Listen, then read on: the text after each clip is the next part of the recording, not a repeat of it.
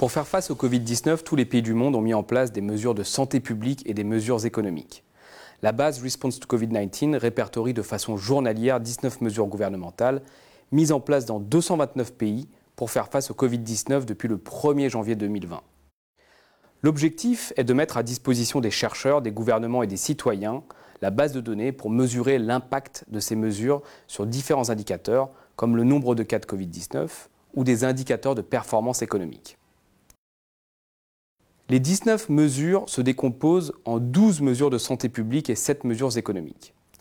Les 12 mesures de santé publique sont la déclaration de l'état d'urgence, la limitation du nombre de personnes dans un rassemblement, l'annulation ou le report des grands événements, la fermeture des restaurants et des bars, la fermeture des écoles, les mesures de confinement, la mise en place de couvre-feu, les restrictions de déplacement à l'étranger et entre régions au niveau national, la mise en place de tests publics, la mise en place d'applications de surveillance des cas et le report éventuel des élections.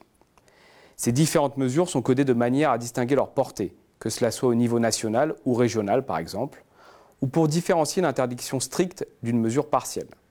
Les sept mesures économiques sont le soutien salarial, les transferts directs, la mise en place de lignes de crédit pour certains secteurs, la baisse des taux d'intérêt directeurs de la Banque centrale, les réductions d'impôts ou de taxes, le report du paiement des impôts ou des taxes et le soutien direct aux importateurs ou aux exportateurs.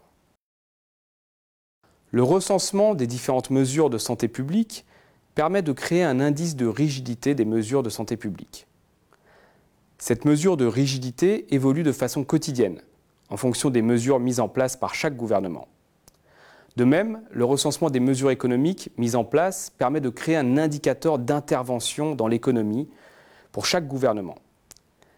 Les deux indicateurs vont de 0 à 1. 0 signifie pas d'intervention et 1 une rigidité maximale ou une intervention maximale.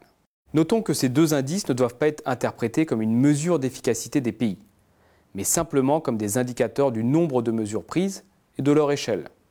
Le codage des différentes mesures permet de réaliser un certain nombre de visualisations. La création d'indices synthétiques permet de suivre la rigidité des gouvernements en matière de santé publique ou la tendance à intervenir dans l'économie au fil de l'eau et de façon journalière. Les graphiques qui sont présentés en ce moment même à l'écran montrent la rigidité de ces différents indices au 15 avril 2020. La base de données a permis de lancer plusieurs projets de recherche. Une question que l'on peut se poser est quels sont les déterminants de la rigidité des gouvernements? Premiers déterminants sont par exemple les facteurs démographiques comme la population ou d'autres déterminants de santé qui peuvent expliquer la rigidité des gouvernements.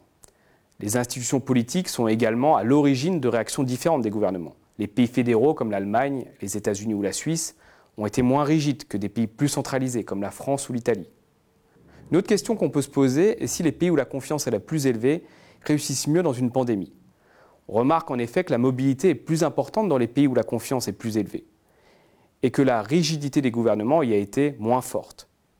En général, plus la rigidité est forte, plus la mobilité est faible et moins il y a de cas.